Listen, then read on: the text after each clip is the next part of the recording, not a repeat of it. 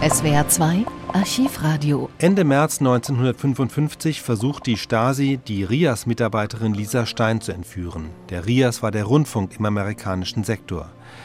Der Stasi-Agent Gerhard Beck kennt Lisa Stein und gibt ihr in einem Café eine mit Scopolamin vergiftete Praline, die sie betäuben sollte. Der Anschlag misslingt, weil das Gift nicht sofort wirkt. Am 2. April, beim Versuch, einen anderen RIAS-Mitarbeiter zu entführen, wird Gerhard Beck verhaftet. Am 6. April nimmt RIAS-Programmdirektor Eberhard Schütz zu den Vorfällen Stellung. Verehrte Hörerinnen und Hörer, wir haben Ihnen in unseren Nachrichtensendungen über den Entführungsversuch an unserer Mitarbeiterin Lisa Stein berichtet. Was dieses Verbrechen der SSD-Agenten auf Westberliner Boden von früher bekannt gewordenen Fällen unterscheidet, ist nicht nur der Misserfolg, sondern auch der abgefeimt heimtückische Charakter von Vorbereitung und Ausführung. Es genügt an dieser Stelle zu sagen, dass das politische Gangstertum der kommunistischen Machthaber in der Zone unter dem Schutze der sowjetischen Besatzungsmacht hier seinen Höhepunkt erreicht hat. Der Täter zur Tat erpresst, das Gift verabreicht unter Vortäuschung eines früher echten Vertrauensverhältnisses. Die doppelte Spekulation auf Entführung unter Einwirkung des Giftes oder im Fall des Misslingens die tödliche Wirkung des Gifts. Das Aufgebot der bewaffneten Gangster, die dem Opfer Samariterdienst anbieten sollten. Das wartende SSD-Kommando am Potsdamer Platz.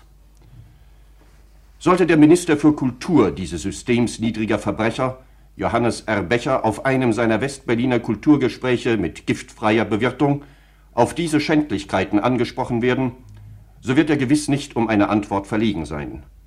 Gegenüber Agenten und Spionen sei jedes Mittel recht.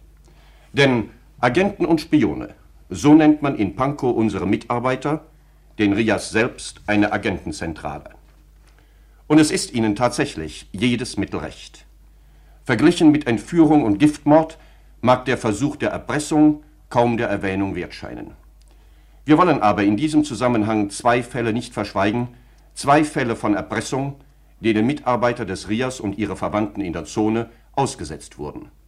Wir müssen sie erwähnen, weil sie sich gleichzeitig mit dem Verbrechen an Lisa Stein ereignet haben und wir dieser Häufung von Anschlägen auf unsere Freunde und Kollegen eine politische Bedeutung zumessen. Da ist zunächst der Fall eines verdienten Arztes des Volkes, der sich in diesen Tagen dem Erpressungsversuch nur durch die Flucht nach West-Berlin hat entziehen können. Er sollte einen unserer Mitarbeiter, seiner engeren Verwandtschaft zugehörig, in eine üppig dotierte, zunächst harmlos erscheinende Stellung in Ost-Berlin locken. Erfolg oder Misserfolg seiner Bemühung sollte über sein Schicksal und das seiner Familie entscheiden. Er wird Ihnen anschließend selbst über seine Erlebnisse berichten. In einem zweiten Fall wurde unser Mitarbeiter in seiner Wohnung wiederholt von einem nahen Verwandten aufgesucht mit Erpresseraufträgen des SSD. Als schließlich das Gespräch verweigert wurde, erdreistete man sich, hier im Hause des Rias, einen Erpresserbrief überreichen zu lassen. Es genügt, einen Satz aus diesem Brief zu zitieren. Wir bitten Sie nicht zu vergessen, dass wir Ihren Überlegungsprozess beschleunigen können, was selbstverständlich für Sie persönlich sowie Ihre Familie einige Schwierigkeiten mit sich bringen würde. Hier wird der Erpressungsversuch mit der Androhung der Entführung gekoppelt. Wir können es uns erlauben, verehrte Hörerinnen und Hörer, in aller Offenheit und vor der Öffentlichkeit über diese schändlichen Dinge zu reden. Wir haben nichts zu verbergen. Es ist unsere Aufgabe, nicht nur den Ostberlinern und der Bevölkerung in der Sowjetzone das Bild der freien Welt zu vermitteln und das Gedankengut wachzuhalten, das wir verteidigen, sondern auch zu unterrichten über das Geschehen in der Sowjetzone und überall im kommunistischen Machtbereich. Aber aus welchen Quellen sollen wir unsere Informationen schöpfen, zuverlässige, umfassende Informationen? Aus der kommunistischen Presse, dem Rundfunk der Sowjetzone? Wenn sie dort zu finden wären, dann brauchte es den Rias nicht. Aber wir haben es nicht nötig, Agenten auszuschicken. Unsere Hörer selbst haben im Laufe der Jahre der politischen Unterdrückung den Wert umfassender, wahrheitsgetreuer Unterrichtung schätzen gelernt. Sie wissen, dass sie auf die Dauer der totalitären Propaganda mit ihren Verfälschungen, ihrem Verschweigen, ihren Lügen und Verdächtigungen nur widerstehen können, wenn sie sich ständig messen an dem unverfälschten, lückenlosen Bild der Wahrheit.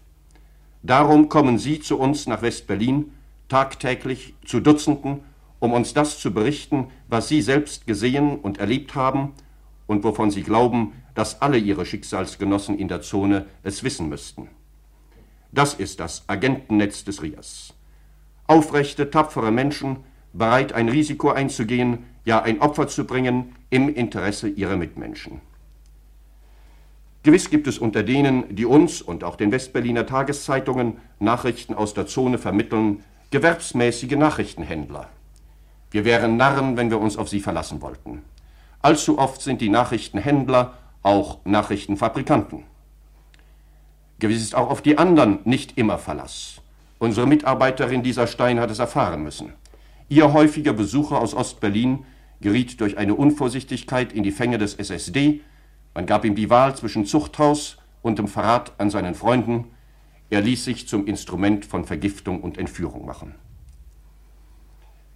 Wir werden uns nicht beirren lassen. Auch wenn die Praktiken eines totalitären Regimes, die Verlogenheit seiner Propaganda und sein politisches Gangstertum uns und unsere Mitarbeiter dem Odium dunkler Agententätigkeit aussetzen und all dem, sagen wir es gelinde, dem Unerfreulichen, das damit verbunden ist. Warum schicken denn die kommunistischen Machthaber der Zone und ihre sowjetrussischen Hintermänner gerade jetzt ihre gedungenen Handlanger gegen die Mitarbeiter des RIAS aus? Gerade jetzt, wo man im Rundfunk und in der Presse der Zone versucht, den RIAS für die Versorgungskrise verantwortlich zu machen. Die Sendungen des RIAS sollen doch, so versucht man zu beweisen, Angstkäufe, Hamsterkäufe provoziert und damit erst die verheerenden und selbst von der kommunistischen Propaganda nicht zu leugnenden Schwierigkeiten in der Versorgung mit den wichtigsten Lebensmitteln hervorgerufen haben. Es ist unsere Erfahrung seit Jahren. Wann immer in der Zone, in dem doch angeblich unfehlbaren System bolschewistischer Planung Krisen entstehen und den Kommunisten das Wasser zum Halse steigt, genießt der Rias einen Ehrenplatz unter den Feinden des Regimes. Es kann keine überzeugendere Bestätigung für die Wirksamkeit der Verbreitung der Wahrheit und genauer Informationen in einem totalitären Regime geben als diese Tatsache. Wen kann es wundernehmen, wenn man gerade jetzt versucht, uns mit Entführungsversuchen, Giftmord, Erpressungen und Drohungen von den Quellen unserer Informationen abzuschneiden und damit die Bevölkerung der Zone von der Wahrheit. Jetzt, wo man sich anschickt, die Remilitarisierung zu Lasten der Bevölkerung voranzutreiben die Werbung für die kasernierte Volkspolizei zu intensivieren, den Prozess der Entlassungen in den Betrieben zu steigern, die Lohnherabsetzungen und die Normenerhöhungen durchzupeitschen, die Landwirtschaft mit unnützen Kräften aus den Städten weiter zu lähmen. Wir können uns nicht wundern über diese Offensive gegen den Rias. Sie ist eine verbrecherische Begleiterscheinung der verzweifelten Offensive, die das Pankower Regime gegen die Bevölkerung der Zone führt und deren Formen sich den schlimmsten Zeiten der letzten zehn Jahre nähern. Wir werden unser Teil dazu beitragen, dass diese neuen und die geplanten Maßnahmen ebenso fehlschlagen wie die Erpressungsversuche, Giftmord und Entführung. Der zuletzt erwähnte Erpressungsversuch des Staatssicherheitsdienstes an einem Mitarbeiter unserer politischen Abteilung spielte sich wie folgt ab. Unser Mitarbeiter wurde Mitte Februar dieses Jahres überraschend von seinem Bruder aus der Zone besucht. Überraschend vor allem deshalb, weil zwischen den Brüdern seit langem kein Kontakt mehr bestanden hatte. Da sich beide persönlich nur wenig zu sagen hatten und unser Mitarbeiter ein politisches Gespräch von vornherein ablehnte, wurde dieser erste Besuch sehr schnell beendet. 14 Tage später erschien der Besucher erneut und teilte diesmal offen mit, dass er vom Staatssicherheitsdienst mit der Durchführung dieser Besuche beauftragt worden sei. Er solle jetzt seinem Bruder das Angebot des SSD übermitteln, trotz seiner Rias-Tätigkeit ohne Nachteile für seine Person in die Zone überzulaufen. Geld spiele dabei keine Rolle und man werde ihm alle Wege für sein berufliches Fortkommen ebnen. In diesem Zusammenhang wurde ausdrücklich auf den Fall John verwiesen. Falls sich unser Mitarbeiter jedoch zu einem solchen Schritt noch nicht gleich entschließen könne, solle er wenigstens von jetzt ab mit dem Staatssicherheitsdienst zusammenarbeiten. Soweit der Auftrag, den der Stadtsicherheitsdienst von Bruder zu Bruder übermitteln ließ. Auch dieser Besuch endete sehr schnell, da unser Mitarbeiter diese unverschämte Anfrage des SSD eindeutig beantwortete. Er sah sich gezwungen, seinen Bruder aus dem Hause zu weisen und jede weitere Kontaktaufnahme energisch abzulehnen. Trotz dieser Absage veranlasste der SSD vier Wochen später einen dritten Besuch, diesmal im Rias-Hause, bei dem der Bruder unseres Mitarbeiters ein persönliches Schreiben des Staatssicherheitsdienstes übergab. Da wir überzeugt sind, dass unsere Hörer ein solches Dokument der Schamlosigkeit auch kennenlernen wollen, werden wir jetzt den Wortlaut des Briefes des SSD mit nur geringfügigen Kürzungen verlesen. Potsdam, den 17. März 1955. Sehr geehrter Herr, Nachdem wir uns bereits einige Male durch Ihren Herrn Bruder an Sie wandten, wollen wir es nicht versäumen, uns noch einmal brieflich an Sie zu wenden. Durch Ihren Herrn Bruder wurden Sie bereits von dem Ziel und Zweck unserer Bemühungen unterrichtet. Wir bitten Sie, unseren Vorschlag noch einmal sehr gründlich zu prüfen. Wir möchten betonen, dass wir es Ihnen selbst überlassen, ob Sie in die Deutsche Demokratische Republik zurückkommen oder ob Sie uns das Material durch Kurier zuschicken und wir Ihnen das Geld dafür auf demselben Wege übermitteln. Grundsätzlich fordern wir nicht die Rückkehr in die Deutsche Demokratische Republik.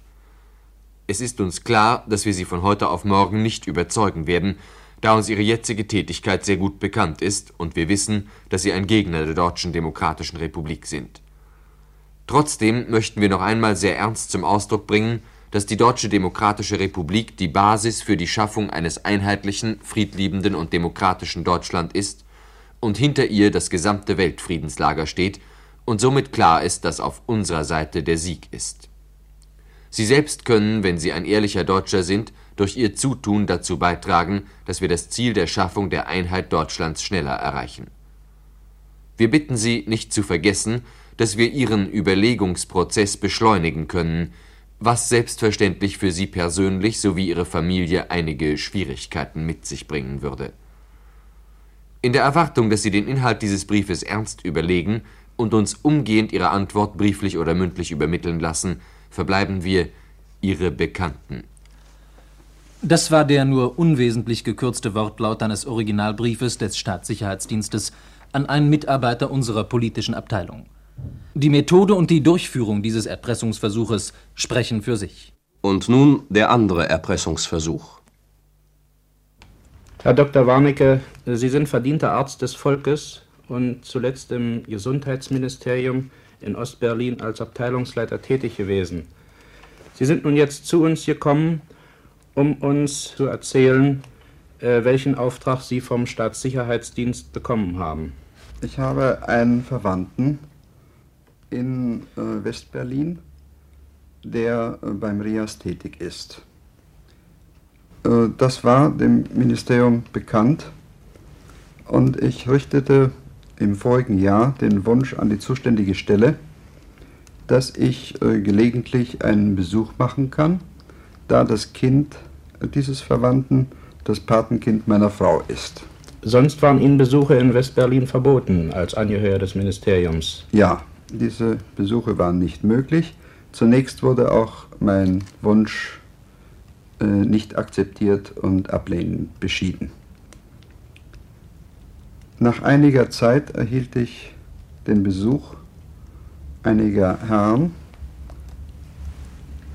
von der Staatssicherheit, die mir erklärten, dass ich jetzt meinen Verwandten besuchen darf, dass das sogar im Interesse der Führung eines gesamtdeutschen Gesprächs, im Interesse also der Staatsführung liegt. Diese drei Herren vom Staatssicherheitsdienst, äh, durch wen sind die, äh, diese Herren zu Ihnen gekommen? Sie wurden mir nicht namentlich vorgestellt, sie wurden eingeführt äh, bei mir durch den Sekretär der Parteiorganisation des Ministeriums, Dr. Gehring. Also das ist der SED-Betriebsparteisekretär. Ja. Es erfolgten einige Besuche. Zunächst wurden keine besonderen Aufträge, keine besonderen Fragen gestellt. Allerdings schränkte ich meine Besuche bei meinem Verwandten aus diesem Grunde selbstverständlich ein und bin nur gelegentlich hierher gekommen. Sie mussten aber jeden Besuch anmelden. Ja, Bei, dem, bei der SED-Betriebsparteiorganisation. Jawohl, ich musste immer mitteilen, wann ich äh, nach Westberlin fahre. Äh, sind nach den Besuchen noch irgendwelche Fragen an Sie gerichtet worden? Zunächst nein. Und zunächst nicht in besonderem Umfange. Etwa vor eineinhalb Monaten wurde in einer etwas verschleierten und sehr vorsichtigen Form an mich der Gedanke herangetragen, ob es möglich ist, meinen Verwandten davon zu überzeugen, dass er eine Tätigkeit im Sinne der DDR aufnimmt, wobei er gleichzeitig seine Tätigkeit im RIAS beibehält. Also mit offeneren Worten gesprochen, den Vorschlag einer Agententätigkeit zu machen. Und dieser, dieser Vorschlag wurde in einer sehr vorsichtigen und verschleierten Form gemacht. Ich bin darauf nicht eingegangen und konnte das Gespräch äh, in einer anderen Form fortsetzen. Haben sich denn die Herren vom Stadtsicherheits damals damit zufrieden gegeben, dass sie äh, nicht auf dieses Ansinnen eingegangen sind? Zunächst ja, ich erklärte auch, dass äh, mein Schwager, dass ich meinen Schwager als hierfür nicht geeignet ansehe. Und damit haben sich die Herren vom Stadtsicherheitsdienst dann zunächst zufrieden gegeben? Zunächst ja. Und wie ist es dann nun schließlich gekommen, dass Sie einen direkten Auftrag vom Staatssicherheitsdienst erhalten haben? Ich war auf einer Dienstreise in der letzten Woche, war die ganze Woche abwesend.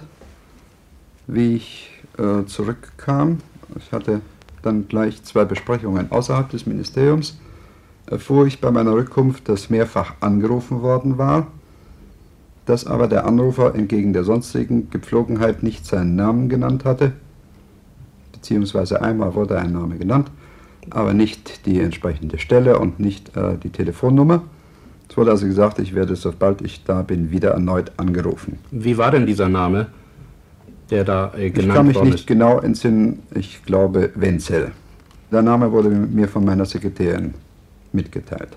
Ich wurde dann aus einer Sitzung herausgerufen und wurde von drei Herren, die ich, es waren immer die gleichen, kannte, gebeten, äh, dass äh, möglichst schnell und rasch eine Besprechung durchgeführt werden müsste, und zwar am gleichen Abend. Das war vorgestern. Das war am Montag. Und ich hatte für diesen Montag, ich hatte bis dahin noch keine Erlaubnis, äh, weil ich den Zuständigen nicht erreicht hatte.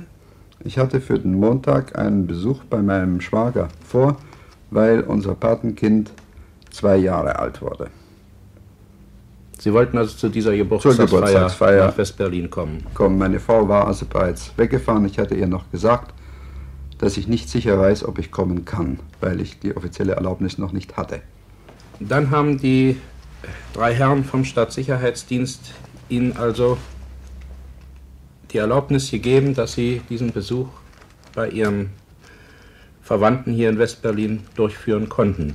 Es wurde also gesagt, das passt sehr gut. Wir äh, müssen dringend mit Ihnen sprechen und es passt sehr gut, dass Sie heute nach West-Berlin fahren. Es wurde dann vereinbart, eine Besprechung abends halb sieben mit der Dauer etwa von einer Stunde, dass ich anschließend dann nach, Berlin, äh, nach West-Berlin fahren konnte. Diese Besprechung fand um halb sieben statt und im Gegensatz zu den früheren Gesprächen wurde nunmehr in einer sehr prägnanten und klaren Form mir einen Auftrag erteilt. Welche Art war denn dieser Auftrag? Es wurde zunächst einmal ganz klipp und klar davon gesprochen, ob mein Verwandter für eine Tätigkeit gewonnen werden kann, die, wie vorhin schon gesagt, nur als Agententätigkeit betrachtet werden kann. Ich habe diesmal auch deutlich und klar erklärt, dass erstens ich selbst für eine solche Aufgabe nicht geeignet bin und mein Schwager ebenso wenig für eine solche Tätigkeit in Frage kommt. Daraufhin wurde mir der Auftrag erteilt, äh, meinen Schwager zu einer Besprechung nach Ostberlin zu überreden. Es wurden mir persönlich alle Sicherheiten vorgestellt, dass also keinerlei äh, Zwangsmaßnahmen und so weiter erfolgen sollten. Es wurde das Angebot gemacht, dass mein Schwager in jeder ihm genehmen Tätigkeit in Berlin oder innerhalb der DDR eine Beschäftigung finden könnte. Es wurden als Beispiele genannt Sportjournalist oder Vertreter. Es wurde die Zusage gegeben, dass mein Schwager sofort eine Wohnung mit Möbel, mit Ausstattung erhalten könnte, dass Wünsche von ihm berücksichtigt würden. Er müsste, er könnte so wie er ist, aus dem Hause gehen mit seiner Familie und nach Ostberlin gehen und er würde dort sofort untergebracht werden und Arbeit und Wohnung und alles eben, was dazu gehört, erhalten. Und auf dieses Angebot sind Sie dann eingegangen? Das Angebot wurde in einer recht bestimmten Form vorgebracht. Ich erklärte noch, also dass ich in keiner Weise für den Erfolg garantieren könnte und dass ich das also als etwas äh, sehr Schwieriges ansehe. Mir wurde daraufhin erklärt, ich müsste mir eben entsprechende Mühe geben und einen möglichst schnellen Termin erreichen für die erste Besprechung. Dafür wurde vorgeschlagen, Zeitpunkt spätestens Donnerstag oder Freitag dieser Woche. Also, Mir wurde weiterhin zugesagt, dass ich meinen Schwager dann abholen könnte.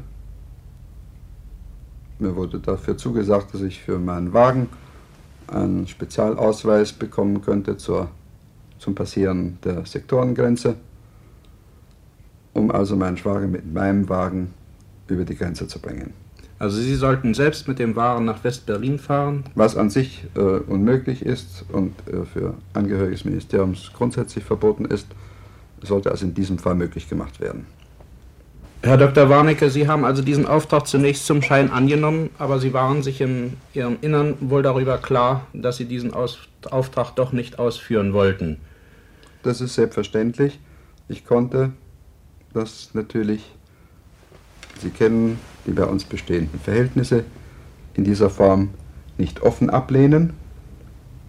Ich bin nach West-Berlin gefahren, zunächst mit dem Entschluss, eine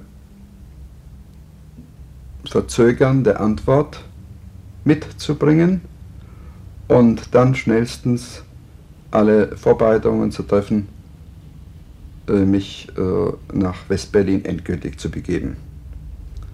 Die weiteren Überlegungen haben mich aber dazu geführt, ich hatte Termin für den nächsten Morgen, 8 Uhr, um über dieses, das Ergebnis der Besprechung zu berichten dass ich wahrscheinlich nicht in der Lage sein würde, meine wirklichen Gedanken so gut zu verbergen, dass nicht ein Verdacht entstehen würde. Und habe deshalb ohne jede weitere Vorbereitung alle Dinge, die äh, in meinem Besitz waren, im Stich gelassen und in Westberlin um Asyl gebeten. Es ist selbstverständlich, dass diese, dieses letzte Ansinnen an mich nur der letzte Tropfen auf ein bereits übervolles Gefäß war. Ich habe durch meine Tätigkeit Einblicke erhalten, insbesondere in die Wirtschaftspolitik und die Ergebnisse für die Menschen und bin zur Überzeugung gekommen, dass dieser Weg nicht der richtige ist. Ich bin insbesondere zur Überzeugung gekommen, dass auf einem langen und schweren Wege, dass der starre Kurs, der sich in der letzten Zeit laufend verschärft, der Sozialistischen Einheitspartei, nicht richtig sein kann. Damit beenden wir diese Sendung. Tags darauf erfolgt die Antwort des DDR-Rundfunks in Form einer Glosse, die die Empörung in Westberlin ins Lächerliche zieht. Der Kommentator greift dabei auch den Fall des erfolgreich von der Stasi entführten Journalisten Karl Wilhelm Fricke auf. Dann geht er auf weitere Fälle von entführten und erpressten Journalisten ein. Es ist etwas passiert, liebe Hörer. Etwas Furchtbares ist geschehen. In der Westberliner Öffentlichkeit. Ja, ja, ganz offen sogar. Ich meine nicht das Attentat auf Karl Hubert Schwennecke, den Westberliner FDP-Vorsitzenden und treuen Diener seines Führers. Nein, das ist ja schon uralt. Glauben Sie auch ja nicht, dass ich den Fall Fricke meine. Der ist ja auch schon so alt. Was? Sie kennen diese Geschichte noch nicht? Den haben Sie doch entführt, den Fricke. Wer? Na, so eine Frage. Die vom Osten natürlich. Tatsächlich, mit allen Regeln der Entführungskunst entführt. Steht ja in der Zeitung, da muss es natürlich wahr sein. Ein schwarzer Wagen fuhr vor, zwei Männer sprangen heraus, dem Fricke ran an die Krawatte und rein mit ihm in den Wagen. Gruselige Geschichte, was? Ja. Ist doch Fricke einer der geschätztesten und unentbehrlichsten Mitarbeiter des... Ja, ich müsste eigentlich sagen der, denn Fricke ist bei mehreren wichtigen Instanzen der Westberliner Verwaltung sehr geschätzt. Was er nun eigentlich wirklich ist, darüber ist man sich in Westberlin noch nicht ganz klar. Der Rias ist gerade noch dabei, seine Agentenkartei neu zu ordnen, im Zuge der vielen Neuordnungen in Westberlin. Jedenfalls meint der Westberliner Abend, Fricke wäre Ostspezialist des Kaiserministeriums. Die Morgenpost nennt ihn einen gelegentlichen Mitarbeiter und der Tagesspiegel gibt ihm hochtrabend den Namen Journalist. Ein sehr zuverlässiger Mann, dieser Fricke. Und nun haben sie ihn entführt. Tja, die Bösen aus dem Osten. Wie gesagt, die Geschichte ist ja schon so alt. Doch sie geht noch weiter. Man höre und staune. Eine Rias-Mitarbeiterin hat man vergiftet. Womit? Na, mit giftigen HO-Pralinen. Ein galanter, aber mysteriöser Herr bot ihr einen dieser verhängnisvollen Pralinen in einem Café an und ahnungslos wie sie war, aß sie ihn auch. Dank der Vorsehung blieb sie jedoch dem geschätzten öffentlichen Meinungsverbildenden Rias erhalten. Wie unangenehm, dass diese ehrenwerte Mitarbeiterin des Rias von dem mysteriösen Herrn mit den Pralinen Spionagematerial entgegennehmen wollte, denn sie ist Sachbearbeiterin der Ostabteilung des Rias. Doch jetzt, liebe Hörer, komme ich zum Neuesten. Wir leben im Zeitalter der rasenden Sensationen in Westberlin und es ist noch mehr als eine Sensation, was sich die bösen Männer aus dem Osten erst gestern wieder geleistet haben – da bedroht man auch noch andere unersetzliche Mitarbeiter des Hauses Rias. Tatsächlich, den einen Rias-Mitarbeiter soll man mit einer besseren Stellung versucht haben, in den Osten zu locken. Ein anderer wurde sogar erpresst und mit einem Prozess bedroht. Du lieber Himmel, wie soll das nur enden? Der Rias kann sich schließlich nicht mehr auf das Ausbrüten von Enten konzentrieren. Doch da kam gestern ein ehemaliger Mitarbeiter der Gehlen Spionageorganisation und bat bei den Staatsorganen der Deutschen Demokratischen Republik um Asyl. Es ist Kurt Rittwagen, der sehr eindeutig erklärte, dass der Spionageapparat in West-Berlin ins Unendliche gewachsen ist. Ein Spitzel bespitzelt den anderen und fädelt Intrigen gegen ihn ein. Ein Spitzel des amerikanischen Geheimdienstes ist vor dem anderen nicht mehr sicher und muss jeden Augenblick damit rechnen, aufzufliegen. Allen voran geht der RIAS als Agenten- und Spionagezentrale. Vielleicht und sogar bestimmt würde es sich lohnen, dort einmal nach vergifteten Bonbon und Entführern mit schwarzer Maske nachzuforschen und nach den schwarzen Limousinen.